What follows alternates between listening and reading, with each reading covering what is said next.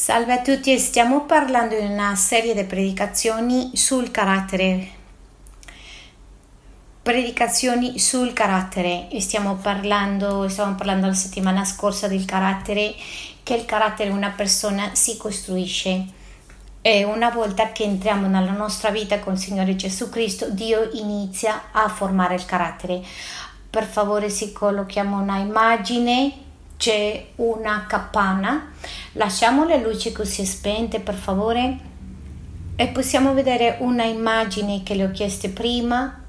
E quando cominciamo la vita, prima di arrivare al Signore, noi abbiamo una vita che somiglia a una capanna. Vediamo se c'è lì. No, arriva quello che Dio vuole fare con noi o quello che vuole fare è gettare via questa capanna, quello che c'è e fare una struttura completamente nuova e questa struttura si chiama carattere, queste colonne, questi pilari, tutto quello che il Signore fa che sopporta nostra la vita cristiana si chiama carattere e di questo stiamo parlando. E questo è quello che tanti di noi eravamo prima, quello che portavamo una capanna che avevano pali, foglie asciutte, proprio che magari le possiamo paragonare con la bugia, la menzogna, il maltratto, la mancanza di perdono. Le nostre vite erano costruite su queste pali deboli che si poteva facilmente rompere, per quello ogni volta che arriva una tormenta, che arrivava una tormenta, puh, si gettava via e ci andava, mandava lontano. E questa tormenta è ancora in tante situazioni, ci sono persone che ci mandano proprio le tormente lontano è perché appena si sta gettando via la, la capanna. Per quello le persone che arrivano prima volta in chiesa, Dio farà che la tua capanna non serva più e la toglierà. Per questo è una cosa buona, quello ci trasformerà e le vedremo nella prossima immagine. La prossima immagine possiamo vedere, noi vediamo una costruzione. C'è la prossima immagine. Arriva, sì, sicuro arriva la prossima immagine. Bene, qui possiamo vedere un'immagine, una, un'immagine grande, questo è un apostolo. Questa immagine la vedi tu con bassi, con colonne forti, con, tu puoi vedere che c'è fortemente questo è il processo che Dio farà con noi. Allora, Dio non è contento semplicemente con fare questo processo, sino che farà che questo processo si alzi magari si fa una struttura molto più grande. Qui vediamo, qui vediamo queste basi proprio pilari di metalli, proprio colonne di metallo, di ferro e quello che Dio vuole fare, quello che Dio vuole fare questo processo va mettendo cose nuove in noi. Questa è la costruzione del carattere che si chiama la santificazione. Se qualcuno ha sentito questa parola santificazione, c'è che vedere con questa trasformazione, ma alla fine Dio vuole che noi abbiamo una costruzione molto più grande, un grattacielo, un palazzo di tal modo che tu puoi mettere tante cose sopra, stanze, case, sopra questa, queste vasi. E queste persone, tante che riescono ad avere una capacità per ottenere ancora, ancora di più, più porte sono aperte. È questo che veniamo parlando. Vorrei fare in questo parentesi, c'è un po' di eco qua, però entro questo parentesi che voglio fare e ti voglio dire che Dio vuole trattarci di tal modo che siamo trasformati per bene, che siamo che in certe situazioni difficili riuscire a vedere più in là l'opera di Dio. Se riusciamo in qualche modo riassumere quello che Dio vuole fare in noi e che Dio vuole che noi somigliamo a Gesù Cristo. Se in qualche modo tu dici perché devo andare in chiesa o perché devo andare o che, che, che senso fa? Alla fine tu devi somigliare a Gesù Cristo, questa è la risposta. E questo si chiama la trasformazione del carattere. Allora, entro queste cose abbiamo capito qualcosa. Dio e Gesù Cristo sono state per ciò che la gente le rifiutava e la prima era la formazione del carattere e la seconda è la persecuzione. La prima era la formazione e la seconda è la persecuzione. Sì, i miracoli non, non sono stati un ostacolo, non ha colpito la gente. La gente quando vedevano che Gesù moltiplicava i pani, i pesci, non è stato un inconveniente, non è stata una situazione, non è stata una difficoltà che facesse Dio a, a, vedere alla gente che era cieca, non è stata una difficoltà che Dio face che i mudi parlassero, non era una difficoltà, la gente piaceva questo, era affascinata. Allora che cosa è stato quello che di qualche modo fa, ha fatto che la gente rifiutasse a Gesù? Una delle cose che, che rifiutassero è stato il carattere la formazione del carattere. Oggi abbiamo la casa piena, bambini di qua, ragazzi di là, tu, tutti. Ci abbiamo il sonido, ci abbiamo tante cose, il caldo. Sta bene, tutto bene. Possiamo aprire quella porta di là e facciamo una cosa, apriamo questa porta di qua così c'è più aria, ventilazione. Sapete che oggi siamo a 33 gradi? Amen, gloria a Dio. Questo non si aveva visto da tanto, dammi un applauso al Signore. Allora, mi dovete aiutare a predicare, sì? Voi dovete essere con me, perché a tutti ci riguarda questo. Andiamo allora a, a Giovanni capitolo 6, versetto 60. Eh, scusate la luce, abbiamo chiuso, però bene sforziamoci insieme. Ascoltate quello che dice. Perciò molti dei suoi discepoli, dopo aver udito, dissero, quando la gente seguiva Gesù e vedeva fare miracoli e cose meravigliose come che ci arriva una benedizione economica e ai figli le va bene, ci arriva un lavoro buono, nessuno si lamenta per questo perché nessuno dice perché mi ha mandato una promozione, perché mi ha fatto vincere la lotteria? Nessuno, la gente si buttava indietro perché Dio com- iniziava a, a schiacciare un pochino, a chiedere di più, a stringere le vite. E per questo una modalità. L'ha detto, lui ha detto venite vedete, ma alla fine dice venite mori- e dovete morire. Venite a vedere e poi gli dice e venite dovete morire quando uno conosce il Signore e ci porta a conoscerlo nella vita cristiana comincia a stringere a stringere e ci comincia a trasformare. Per quello che tanti di noi non ci riconosciamo conforme come abbiamo iniziato come abbiamo conosciuto al Signore Gesù. Siamo stati semplicemente trasformati. Ma qui c'è un esempio nella Bibbia dove ci dice che tanti dei suoi discepoli sono tornati indietro e ti vorrei spiegare per farti capire, per non farti tornare indietro, per prendere forza e osservare quello che Dio farà.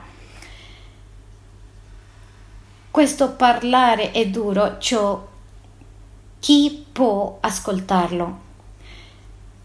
E ci dice che ci insegna che iniziamo a vivere una vita con carattere e nello spirito. E magari le voglio dire a tutta la Chiesa, non è per la gente che, che è buona gente, la vita cristiana non è fatta per persone che sono buone, sono per persone spirituali. Tante volte parliamo il concetto che se noi parliamo basso, con termini cristiani, che se abbiamo un tocco suave, siamo più credenti, più spirituali, ma è lontano dalla verità. La vita cristiana in realtà si deve si basa in essere spirituali, in prendere decisioni spirituali, in essere riuscire a, vi- a vivere per principio e non per emozioni. Per quello, tante al momento di vivere la vita cristiana si portano tante sorprese e dicono Signore ma io pensavo che era così no questa religione vivere la vita cristiana è prendere decisioni spirituali prendere decisioni che cambiano prendere decisioni che trasformano e tante volte si prende queste decisioni e, sì, e sono dure, eh, a volte sono, ti provocano dolore e soffri, Per quello tante volte che hanno ascoltato Gesù Cristo sono, volevano andare indietro. E questo dice Gesù sapendo dentro di sé che i suoi discepoli mormoravano di ciò, disse loro, questo vi scandalizza. E tante volte qui nella Chiesa dicono, io non voglio perdonare, o quando ascoltano un momento quando devono essere corretti, ascoltano una parola forte e subito vanno indietro. Allora, il 61 dice, Gesù, sapendo dentro di sé che i suoi discepoli mormoravano di ciò, disse loro, questo vi scandalizza? Guardate questa parola, questo vi scandalizza? Questo che ti sto dicendo vi scandalizza? È un ostacolo nella vita cristiana? Tanti trovano uno scalto nel momento di seguire al Signore perché non vogliono essere formati, perché devono cambiare, perché devono pensare due volte, perché devono sforzare, sacrificare una domenica o perché devono alzarsi prima a pregare a tanti li, li causa un ostacolo perché il tuo pensiero è incontrato con un altro pensiero e questo fa che la persona si torna indietro e dica oh, veramente questa parola è dura. Allora questo che a vedere con la nostra trasformazione come noi pensiamo. Per quello questo li causa un, osta- eh, un ostacolo.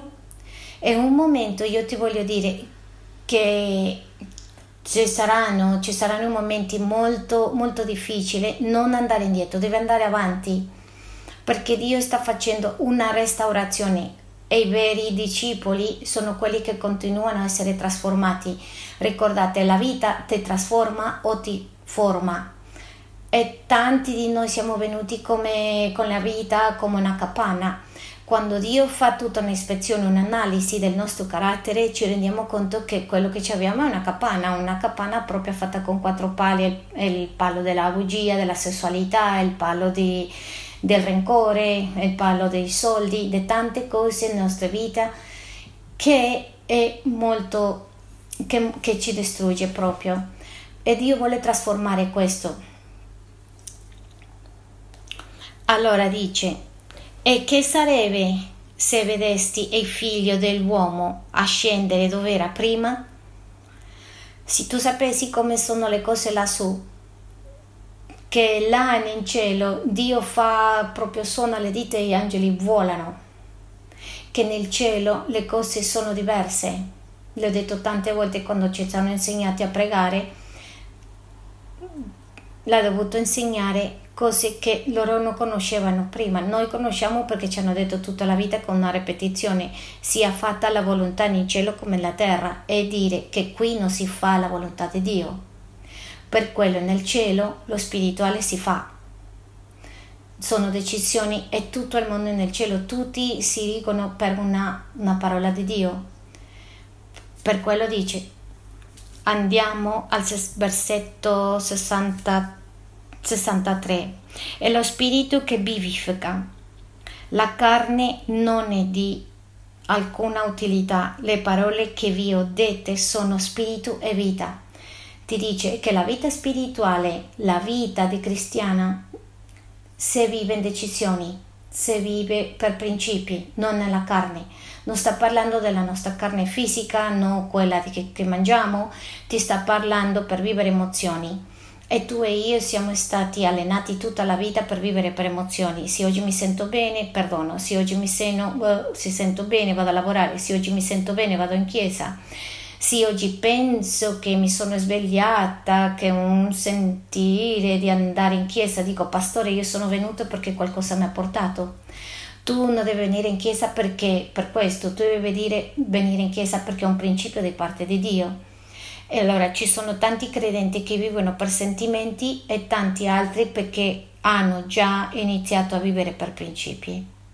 Ci sono quattro tipi di credenti, dicevamo la settimana scorsa, e il primo tipo di credenti è quello che la Bibbia ci parla dei bebè spirituali e i bambini a quali tutte le cose sono state perdonate. Quando si aprono le porte del cielo è perché tutte le cose sono perdonate, tutto quello che hai fatto, e Dio comincia a trattare con te, tu cadi oggi, cade domani, cioè 3-4 anni per cadere. è un periodo di tre anni direi io. E Dio ti alza e ti porta, ti insegna, ti colla, ti, ti, ti culla proprio con i bebè e si vede, e si vede nella vita cristiana chi è un bebè. Ma poi ci sono i giovani in Cristo, hanno una caratteristica conoscono la parola di Dio, che cominciano a essere trasformati il carattere, che cominciano a pensare diversamente.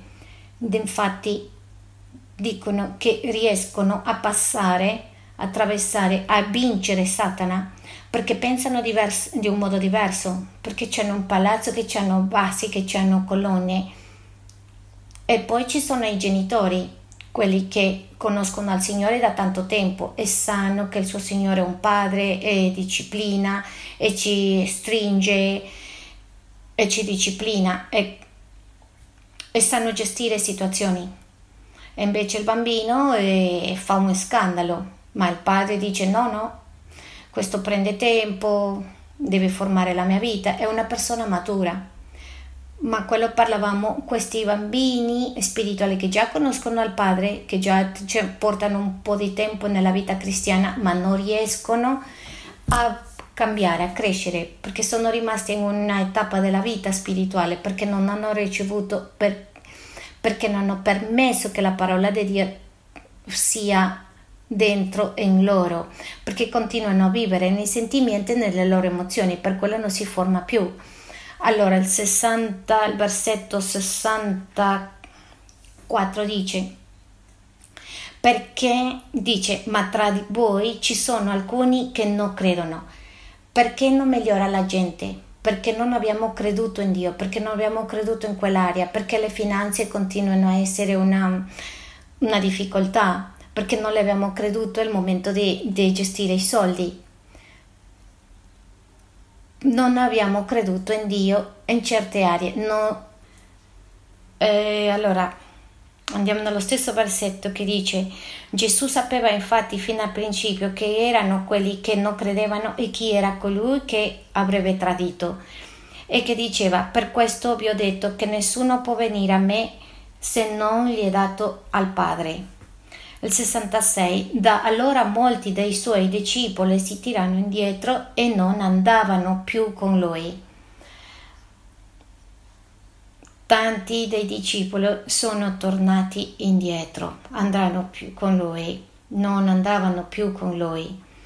Perciò Gesù disse ai dodici: Non volete andarvi, andarvene anche voi?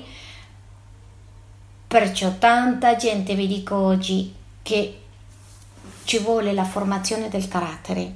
La gente non vuole, il credente comune e corrente non vuole essere formato, perciò camminano, saltano da una parte all'altra, non hanno le basi, non hanno le colonne corrette. È quello che dobbiamo fare come Chiesa adesso che arriva, che si avvicina all'arrivo del Signore Gesù Cristo, è molto vicino, è fortalecere e essere molto più forti e permettere al Signore che continui a formare il nostro carattere. Allora loro sono, tanti sono andati indietro. Il versetto 66 dice, da allora, no, 67, perciò Gesù disse ai dodici, non volete andarvene anche voi? Vogliono togliersi o vogliono che io faccia l'opera in voi? E questa è la domanda che ci dobbiamo fare ogni giorno. Che vuole che fa Dio? Rimani lì? Continua a vivere una capanna? O vuoi iniziare a permettere che Dio ti forma il carattere?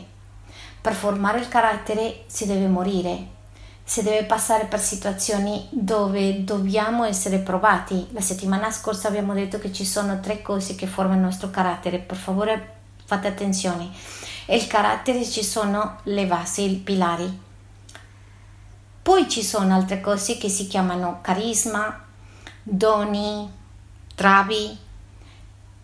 La maggioranza stiamo vivendo su questo carisma, sul modo di essere, il nostro temperamento, pensando che questa è la cosa migliore nella nostra vita. E per quello pensiamo e permettiamo che queste cose siano delle prime nella nostra vita. Perciò diciamo, quando salutiamo, conosciamo qualcuno, diciamo ciao, piacere, sono ingegnere, sono Davide Nau. E dice, questo succede in Latino America, piacere, io so fare questo, ma ta- pochi dicono piacere, io sono informazione, piacere, io mordo quando mi arrabbio, piacere, io mi arrabbio facilmente, piacere, io sto lavorando alle finanze. Pochi dicono questo, poco gli interessa formare il carattere. La formazione di carattere per gente matura, per gente che vuole nella vita arrivare a altre cose. La formazione di carattere è lasciare a Dio fare le cose che Lui deve fare nelle nostre vite. Andiamo al versetto 68 e dice, il Signore risponde, Simon Pietro le rispose, Signore, da chi andremo noi? Che cosa le sta dicendo? Tu hai parole di vita eterna. Tu dici, Signore, a dove posso andare? Sì, soltanto tu puoi formare il carattere, tu puoi andare dal psicologo, dal sociologo, dal maestro, dal professore, dal vicino, dal bar, a essere ascoltato, a chiedere un consiglio al vicino, la vicina, ma non c'è nessuno che ha parole di vita eterna quali sono le parole di vita eterna, parole che veramente ti trasformano. Tu puoi ascoltare tanto, puoi leggere, puoi stare continuamente a vedere video in YouTube, come aiutarti a te stesso, puoi fare un, un mucchio di cose, ma non c'è altre parole di vita eterna finché non tocca la porta di Gesù Cristo. Finché tu non le dici al Signore Gesù Cristo, dimmi le parole che mi cambiano, che mi trasformano. Le parole sono effimere, arrivano all'udito e si dimenticano, ma le parole di Dio, le parole di Gesù Cristo si trasformano, ti trasformano e ti fa cambiare la personalità. Per quello quando una persona comincia a, ca- a camminare con Gesù Cristo è trasformata e tu puoi vedere un grande cambiamento dalla persona che ha iniziato alla persona che sta già con anni con il Signore. La mia domanda è perché non sei stato trasformato? La risposta è perché il tuo carattere non è stato toccato. Quando uno conosce una persona con tanti anni nella vita cristiana e ti chiedi perché non sei stato trasformato, perché sono allo stesso posto dove ero dieci anni fa, cinque anni, due anni fa, venti anni fa, perché non hai permesso che il tuo carattere sia trasformato. Per quello la chiave oggi è non sono i doni, non sono i talenti. La chiave di oggi della vita cristiana è, il tuo carattere. Chi sei tu? E tutta la società si fissa in una chiesa dove t- tanto si vede e non si vede eh, che sia un'immagine. Ci sono tante chiese che sono proprio si fissano, poche sono le chiese che si fissano e, e, si, e ti aiutano a cambiare il carattere. Sì, ci sarebbe le chiese che si, che si, dedicano a formare il carattere, sarebbe una cosa molto diversa e se seguirebbe sarebbero parte di quelle che stanno dicendo le, la parola di Dio, perché il tuo carattere non, sta, non si sta trasformando. Quando tu stai permettendo che il tuo carattere sia trasformato, tutta la vita intorno cambia, perché tu lotti con te stesso.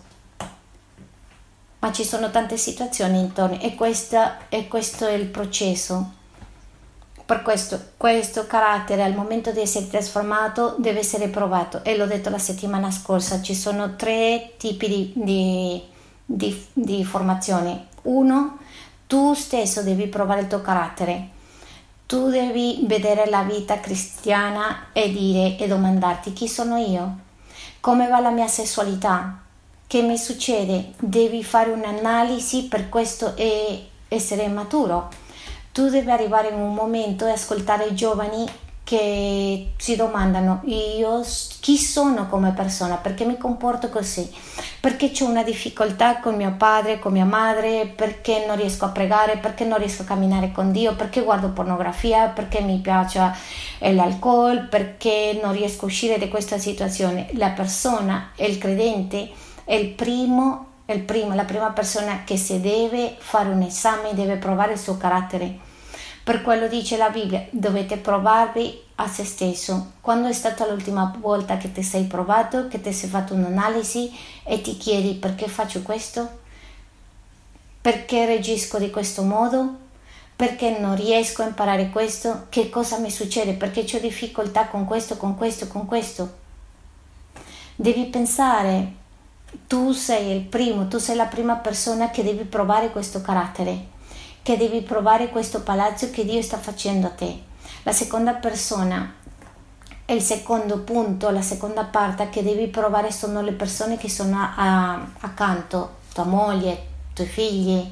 Devono pensare ai tuoi figli, eh, c'è carattere, non c'è carattere, posso credere, posso fidarmi posso fare questo come dice lui, le persone intorno e il tuo capo dirà, boh, tu sei un bravo lavoratore, mi posso fidare a questo, posso dargli questa, questa situazione, questa responsabilità, questo stimolo, posso dare a questa persona questo o non posso fidarli. Le persone accanto, dice la Bibbia, che ci devono formare, ci devono provare il carattere, specialmente la Chiesa. La Chiesa, la Bibbia ci dice che quelli che stanno nella Chiesa devono essere provati per riuscire a continuare con la vita. Infatti il, il, lavoro di un pastore è andare piano piano, vedere come tutta una persona che fa, che cucina, che è un coach, un maestro, e sta pronto, non è pronto, se è pronto, manca questo, manca l'altro. E la terza persona, il terzo punto, la terza parte che prova il carattere è Dio. Tu e io ci troveremo in situazioni nella nostra vita dove diciamo Signore perché sono qua? Dove ho finito io? Dove sono finito? Ma come ho finito qua in questo posto? E così tanta gente ha perso un giorno di lavoro, ma come sono arrivato qua? Che cosa mi è successo? E Dio usa queste situazioni perché queste persone riescono a vedere come il suo carattere, che cosa c'era nel loro. E questo c'è scritto nel libro de, nei numeri che Dio ha permesso questa afflizione per vedere, per fare vedere che cosa c'era nel cuore. Questo è importante per farti sapere che il tuo carattere sarà provato adesso che cammini con Cristo. Tu puoi andare indietro se, se vuoi, se decidi così. Tu magari sia come tanti degli altri che arrivano un momento e dici io voglio benedizioni ma non voglio disciplina, non voglio che mi formi. E io oggi ti dico formare costa non soltanto formare altri costa, però formarsi a te stesso e, e ci vuole tanto coraggio. Per quello le persone, torno e ti dico, che non hanno continuato nella vita cristiana è perché non sono stati formati nel suo carattere. Ti vorrei dire una cosa. Se tu nella vita cristiana non stai aumentando, non ti stai formando, non stai formando il carattere, ti voglio dire che stai peccando Te lo dico di un altro modo, se tu nella vita cristiana non stai crescendo, vuoi dire che tu stai peccando, che sei in peccato. Pastore, ma come no? È così. Vorrei che andiamo al versetto 60, 61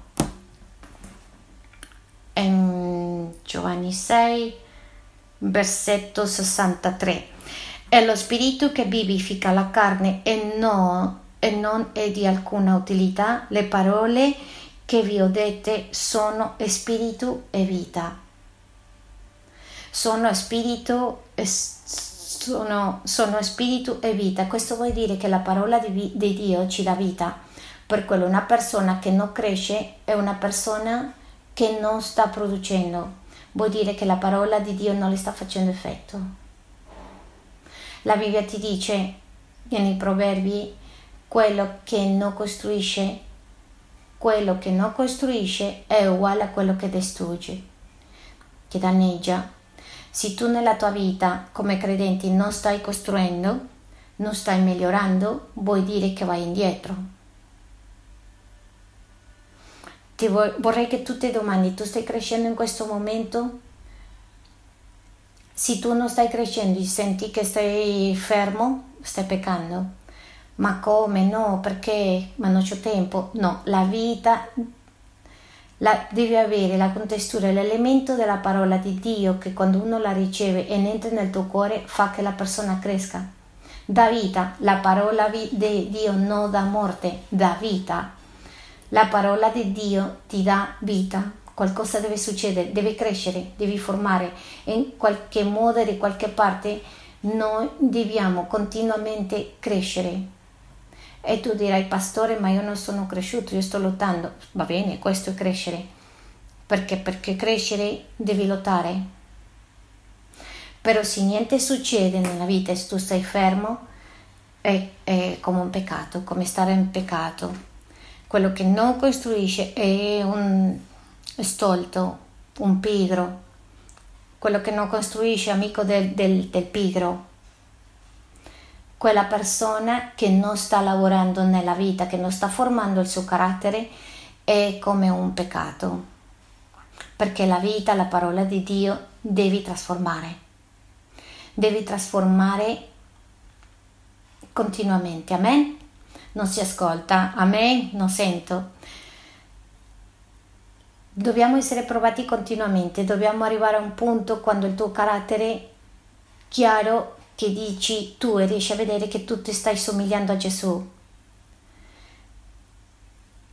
E il giorno come oggi possiamo vedere, ci sono delle cose che ci saranno. Andiamo a leggere, ti voglio fare vedere nella Bibbia e impariamo a identificare il carattere. La prima cosa nella vita che prova il carattere di una persona è l'autorità Guardatemi per piacere, guardiamo se questo palazzo è costruito bene.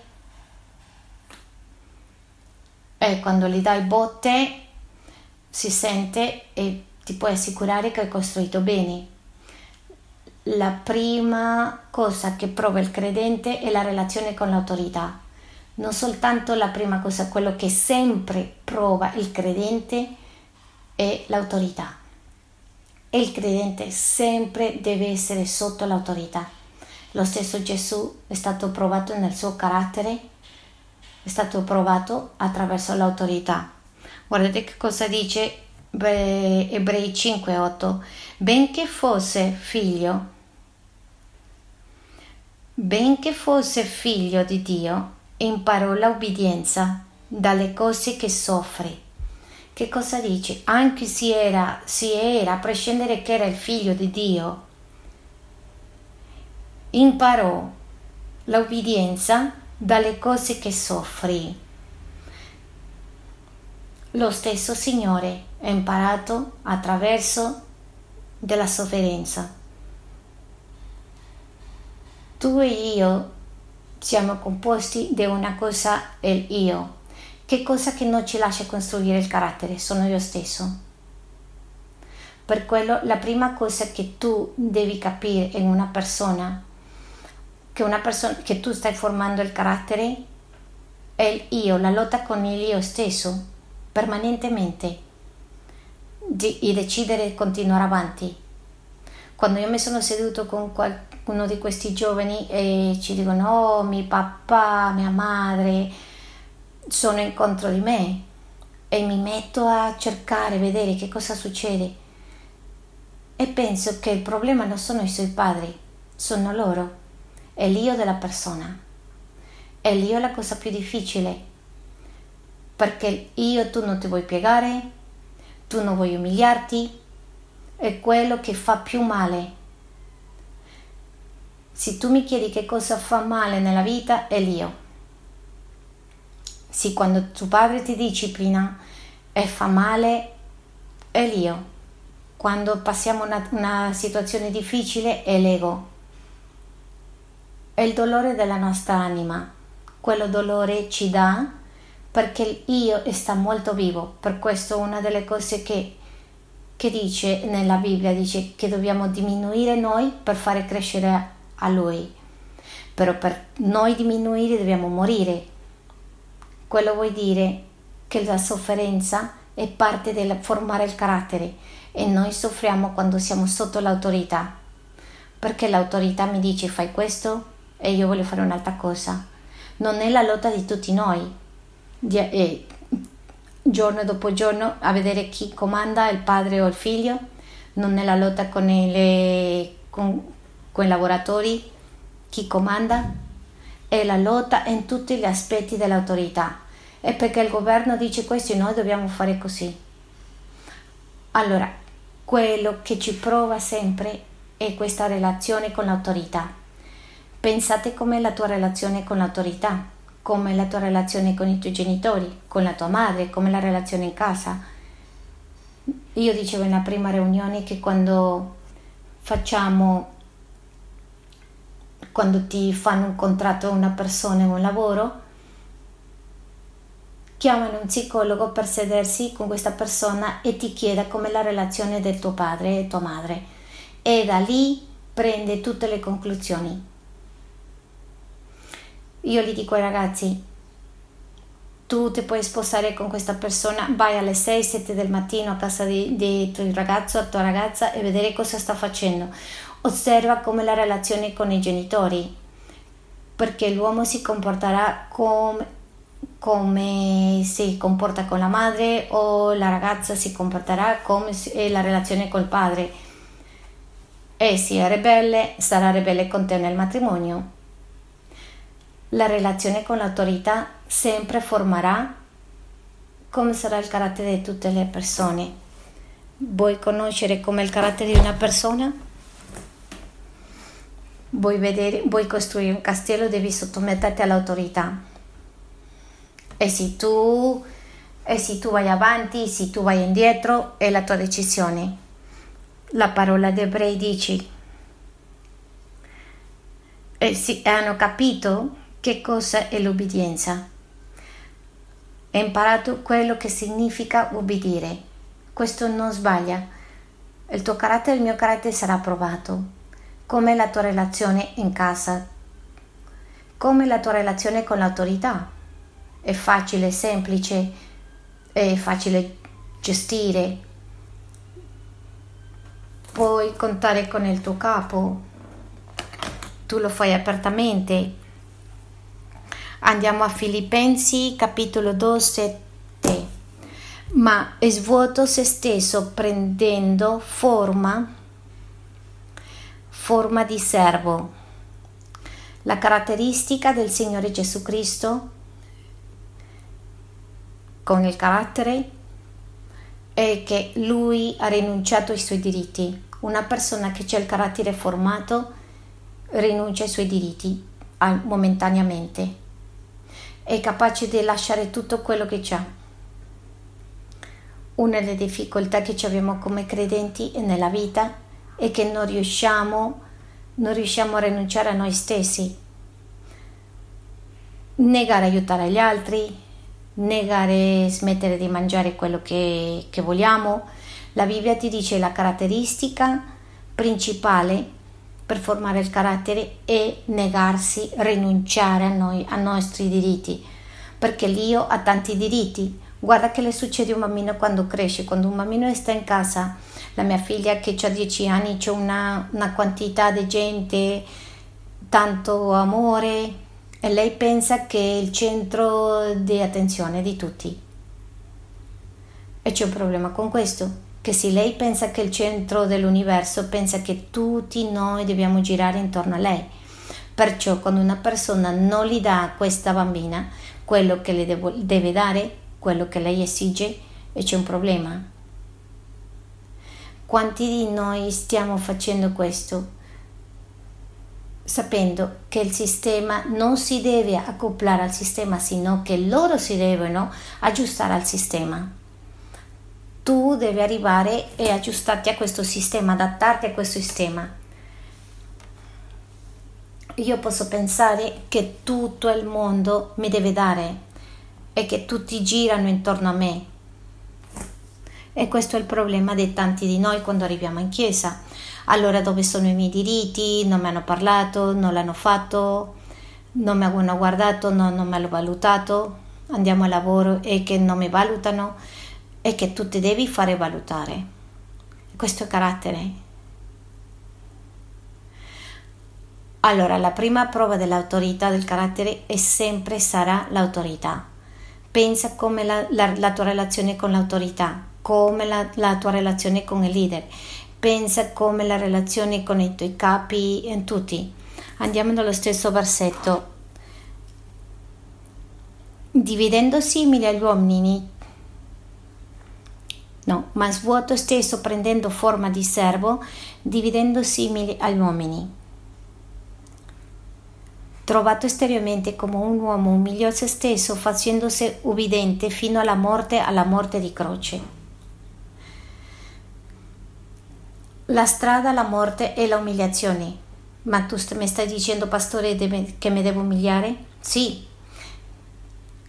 Questo io che vivo, che crede, che ha bisogno, che domanda, sai quanta gente quando comincia a crescere, con, camminare con Dio, tu non mi ascolti Sai cosa fa il padre spirituale, quello che il papà nella casa del Signore, quello che le conosce? Dice io l'ho chiesto, ma lo so che un momento arriverà, perché già lo conosce. Deve avere umiliazione e l'umiliazione è la relazione con il io e l'autorità. E i genitori sono lì per disciplinare i suoi figli,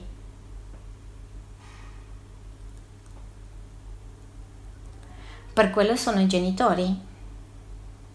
Le autorità sono lì precisamente per dire non è a modo tuo, è a modo che noi decidiamo. Questo è formare il carattere. Pensate a questo, il suo carattere deve essere provato attraverso l'autorità, sempre, dal giorno 1 alla fine. Anche se tu arrivi a essere grande e noi ci abbiamo detto nella chiesa che, che dice anche se tu arrivi all'ultima parte, tu devi cercare sempre di stare sempre sotto un'autorità. Infatti pensiamo che una persona a quella che possiamo fidarci è una persona che è sotto autorità e insegniamo ai nostri discepoli che si devono mettere sotto un'autorità o dunque arrivano. È il secondo aspetto che proverà il suo carattere. E il primo è l'autorità, pensate. Pensate ai suoi figli come si relazionano nella scuola come si relazionano.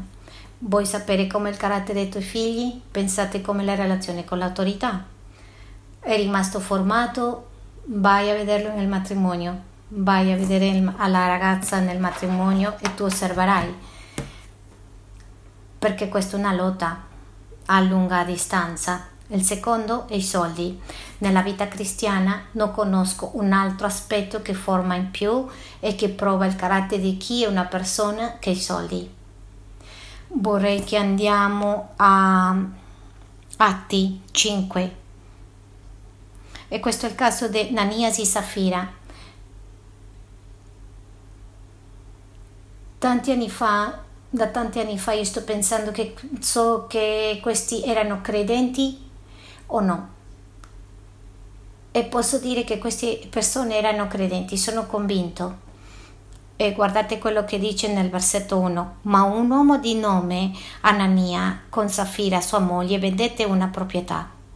Ti posso dire di che cosa si tratta questa storia. Questa è una coppia che erano credenti, hanno venduto una proprietà e c'era una crisi e dovevano dare questa porzione alla chiesa e conta che vengono dove Pietro e dicono ho venduto questa proprietà e l'avevano venduto in 100 e loro hanno detto una bugia, hanno detto che hanno venduto in 50.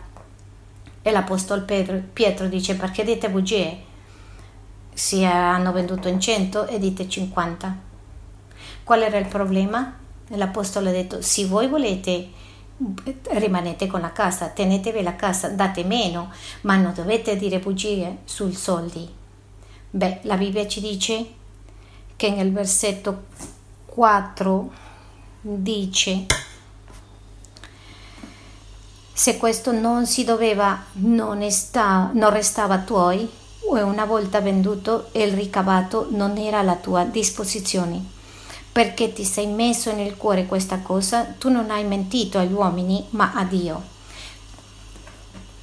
Io avevo un capo che lavorava in un'agenzia immobiliaria, un tipo molto astuto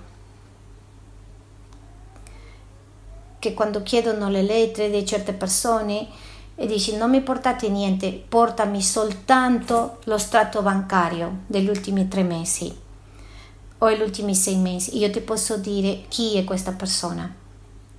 Che fa vedere l'estratto bancario? Se tu mangi tanto, se tu bevi tanto, se tu dai alla chiesa, se tu non dai alla chiesa.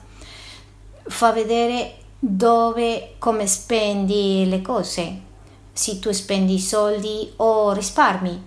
Lo strato bancario, bancario dimostra chi è chi. Se sei generoso, se non è generoso, se vuoi bene la tua moglie, se no. Lo strato bancario dimostra chi è ogni persona. E così tu ti puoi rendere conto chi sei o sei una capanna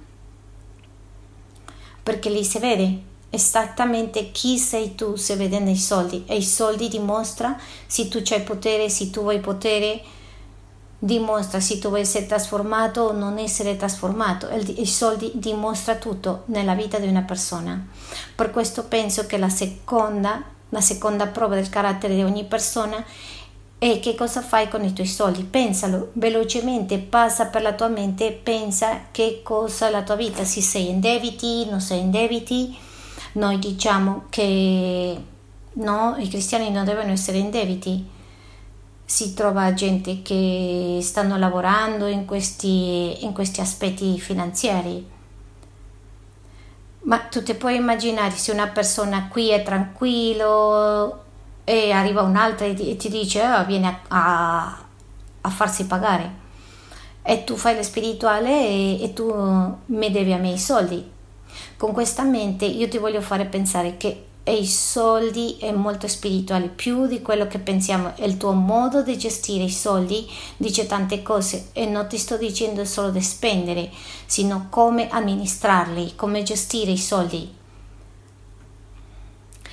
E i soldi prova chi sei in tutti gli aspetti. E i soldi è una, una, una bilancia di carattere puoi analizzarlo, che cosa c'è, che si può dire oggi. Tu puoi dire al Signore che c'hai carattere con i soldi e che lo gestisce bene? E i soldi dimostra se sei primo o che cosa è primo nella tua vita. Se a te ti piace fumare e l'estratto bancario può far vedere se è questa la tua addizione e dire a tutti questi soldi che c'è si va in questo posto tutto dimostra i, i soldi, chi è ognuno. Per quello è importante che noi dobbiamo capire che dobbiamo formare questo aspetto dei soldi. La Bibbia ci dice che quando una persona aveva bisogno di un miracolo e di prendere la vista, un miracolo di udito, Dio le apriva le orecchie e l'udito.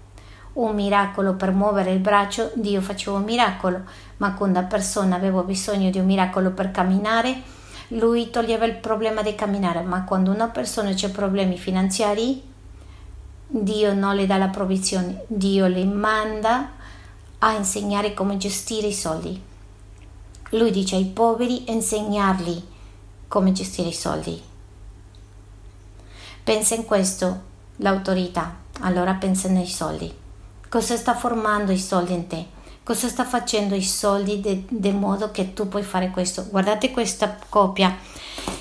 Eh, vediamo nel versetto, nel versetto 5.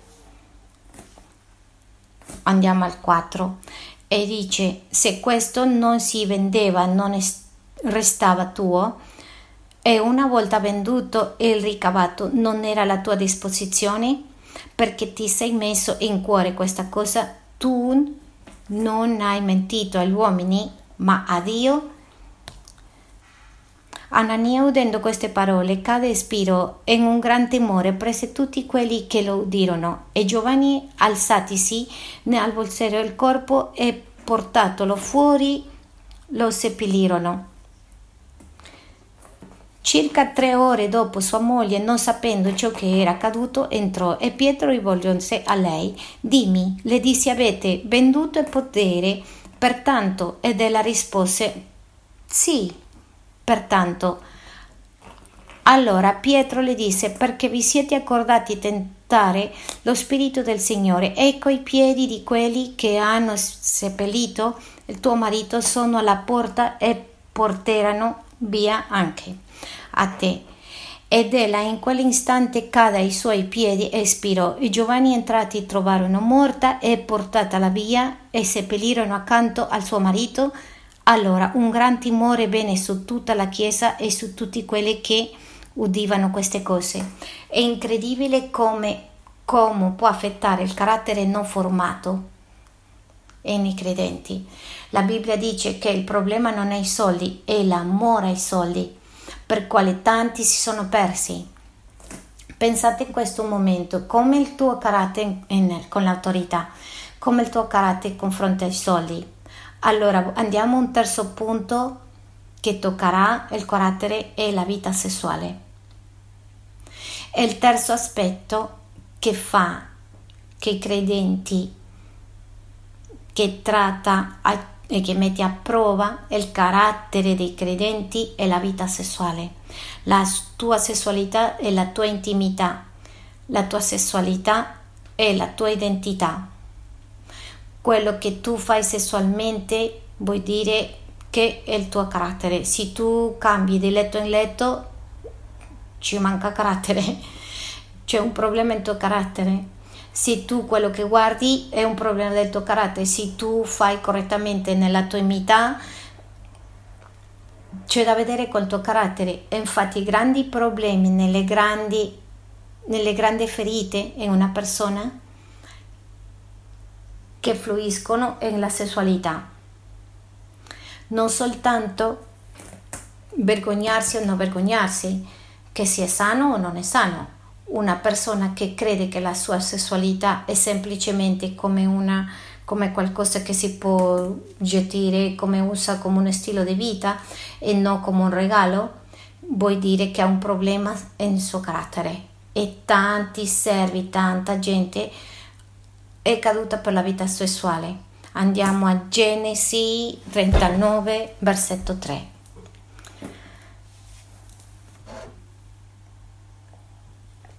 La sessualità fa vedere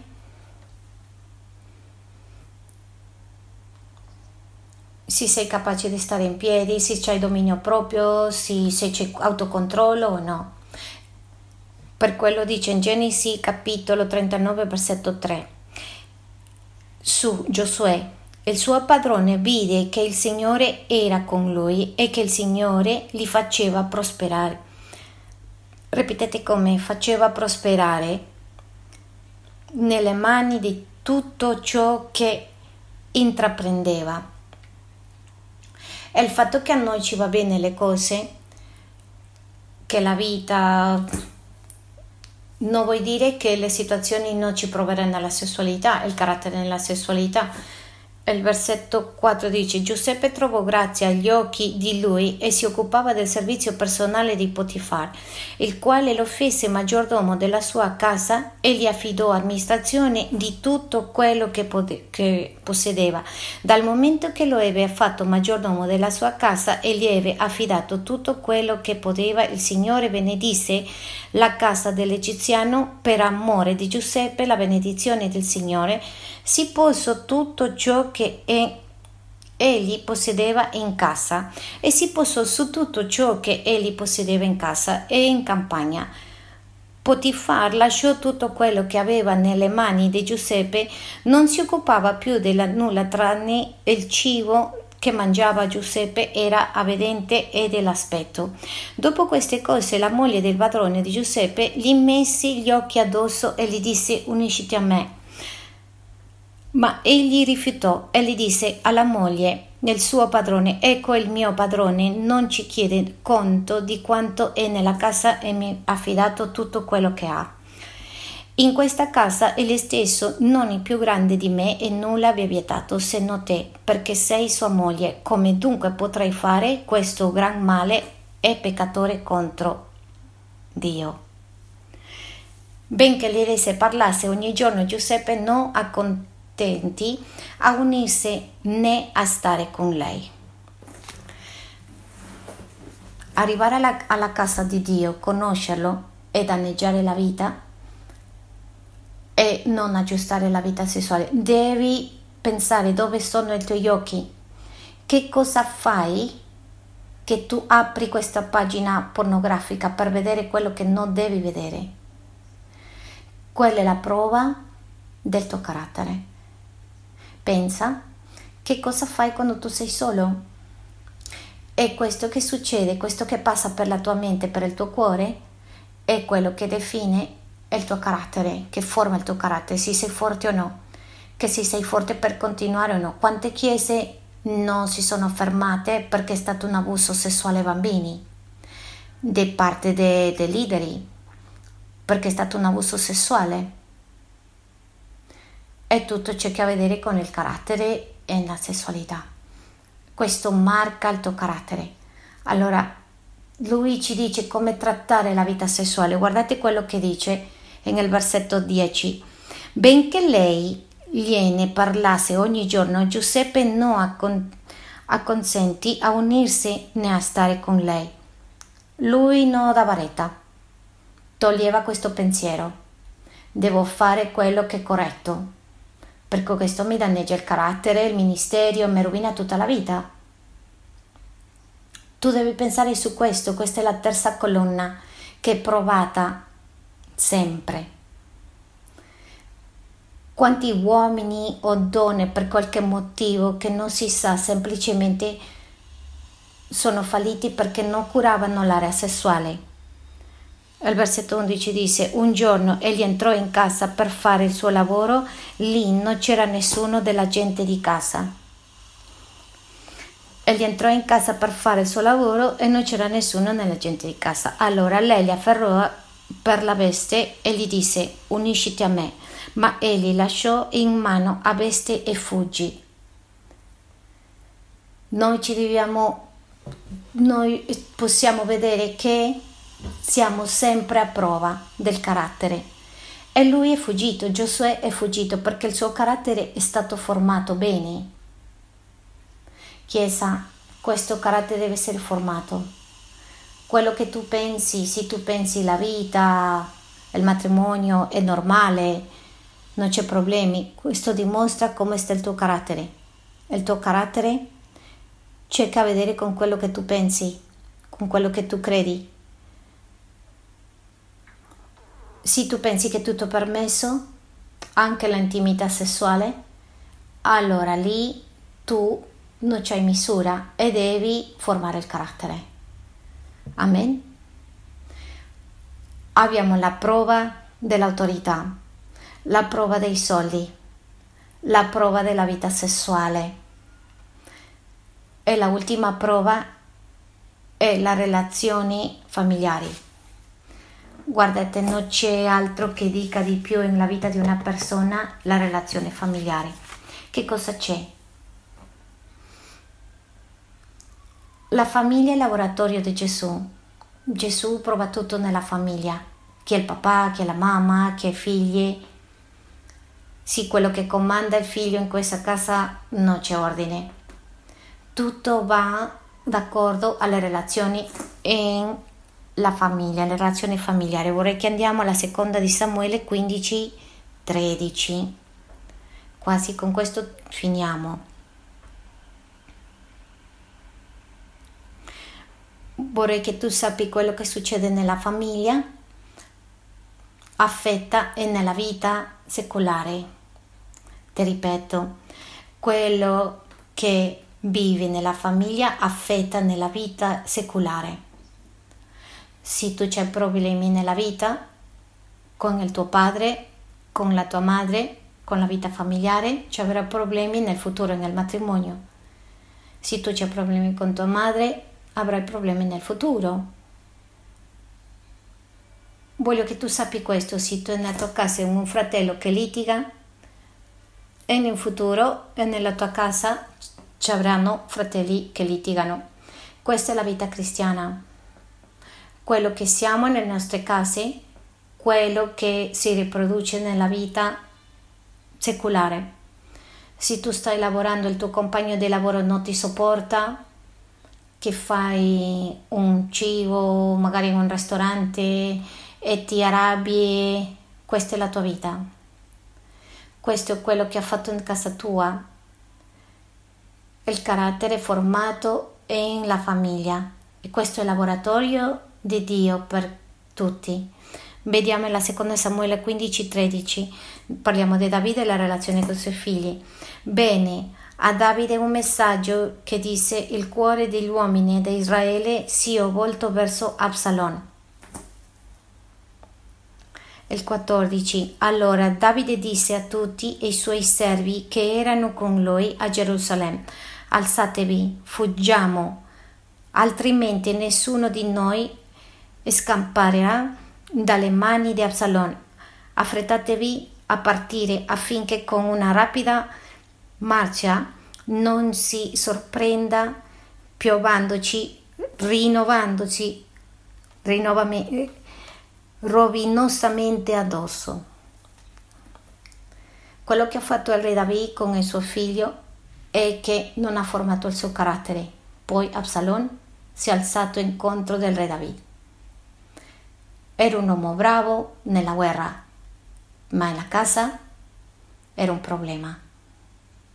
Che le è successo? Non ha formato il carattere. In casa, nella famiglia. Quello che viviamo nelle nostre case, quello che vediamo, quello che facciamo nelle nostre case, vedremo nella nostra vita secolare. Per quello la casa, la famiglia è il modo di provare il carattere di tutti del credente e lì si sa chi sa fare fratello, figlio, madre, se c'è ribellione, se non c'è ribellione, tutto si trasforma nella casa, tutto si insegna, anche il modo di mangiare si insegna nella casa. Se tuo figlio mangia, mangia, mangia, mangia, vuol dire che, che avrà problemi nel futuro. Tutto, il modo di andare in bagno, tutto si forma nella casa tutto importante. Perché l'importante è di formare il carattere in famiglia. La casa forma il carattere di, di tutti, delle persone che sono intorno. Che cosa puoi sapere della tua casa? Che sta succedendo nella tua casa, nella tua famiglia? Se in questo momento c'è una difficoltà nella famiglia, chiediti che succede, se in questo momento deve stringere le vite nella casa, non c'è problema. Quello che devi perdere, deve perdere. A volte ci si deve perdere per vincere, per guadagnare. È parte della formazione del carattere. Andiamo, alziamoci in piedi un attimo e ringraziamo a Dio. Per favore, mettete una canzone. Vorrei che pensate in una cosa molto importante di quello che stiamo vivendo. Alziamoci in piedi, per favore.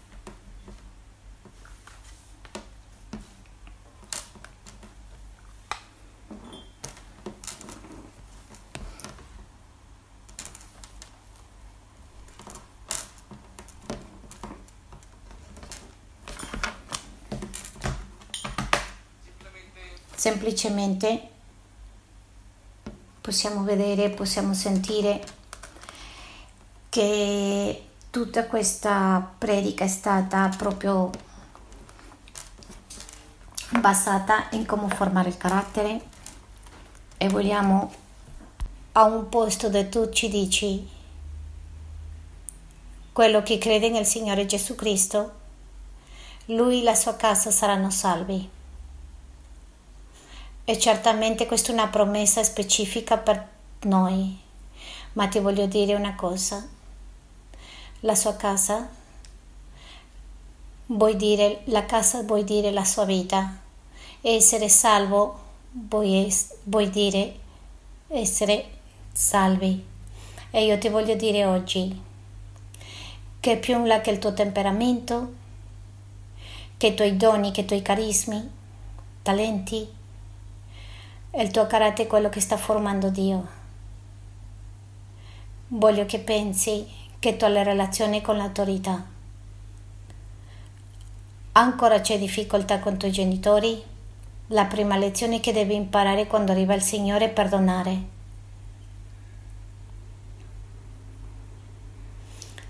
Come stanno le tue relazioni con le tue autorità? Fatti un'analisi, provati in questo momento.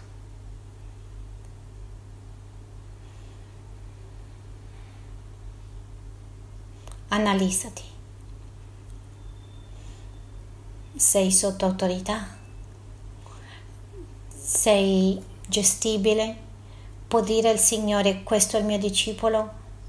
Perché mi segue, perché si fa gestire, perché si fa aggiustare, disciplinare.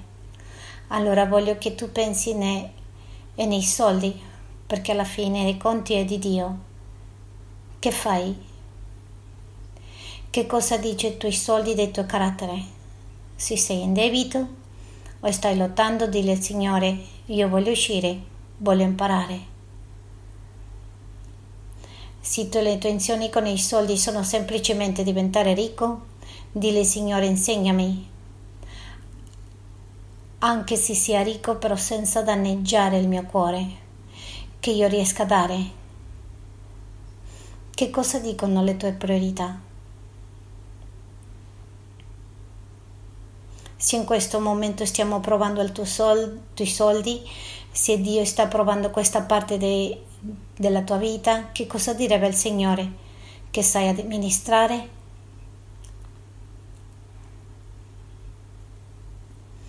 Adesso ti voglio invitare che tu pensi nella tua vita sessuale. In questo momento non si tratta di che tu senti qualcosa, si tratta che tu pensi, analizzi, che provi e che arrivi a prendere decisioni. Magari sei frustrato. Che cosa hanno visto i tuoi occhi? Che cosa pensi? Come sta la tua vita? Sei una persona stabile? Sei una persona che riesce a dire sono l'uomo sposo di una sola donna una donna moglie di solo, soltanto un uomo, un uomo. Adesso ti chiedo cosa dice la tua vita familiare sul tuo carattere. Che sta succedendo? I tuoi figli? È il ruolo corretto in casa tua? Sei buon fratello? Ci sono persone con cui non ti parli da tanto? Spirito Santo, ti vogliamo dare le nostre vite, ti diamo il nostro carattere, le mettiamo davanti a te, mettiamo il nostro io. E magari abbiamo difficoltà. E qual- chissà magari qualche cosa che pensavi che stanno male, ma non ti importa, dille al Signore, io ti chiedo che formi il mio carattere di formare il mio carattere. Sono qua, in questa chiesa, sono arrivato alla vita cristiana, sono arrivato e sono qua in una tappa, in una fase della mia vita dove ho bisogno essere cambiato, dove ho bisogno essere trasformato. Per favore aiutami. Adesso dai questo momento al Signore Soltanto tu sai quello che sta succedendo nella tua vita, nessun altro. Non ti dico questo per senti- farti sentire colpevole, soltanto per dire al Signore, Signore, prendi e metti il volere fare in me, che io riesca ad arrivare a una conclusione e formare il mio carattere magari non c'hai neanche idea di come farlo, non ti preoccupare, il Signore ti dà l'uscita quando tu vuoi seguire trasformando il tuo carattere. Padre, grazie per ogni persona che ha ascoltato questo. Grazie per ogni persona che sta prendendo una decisione.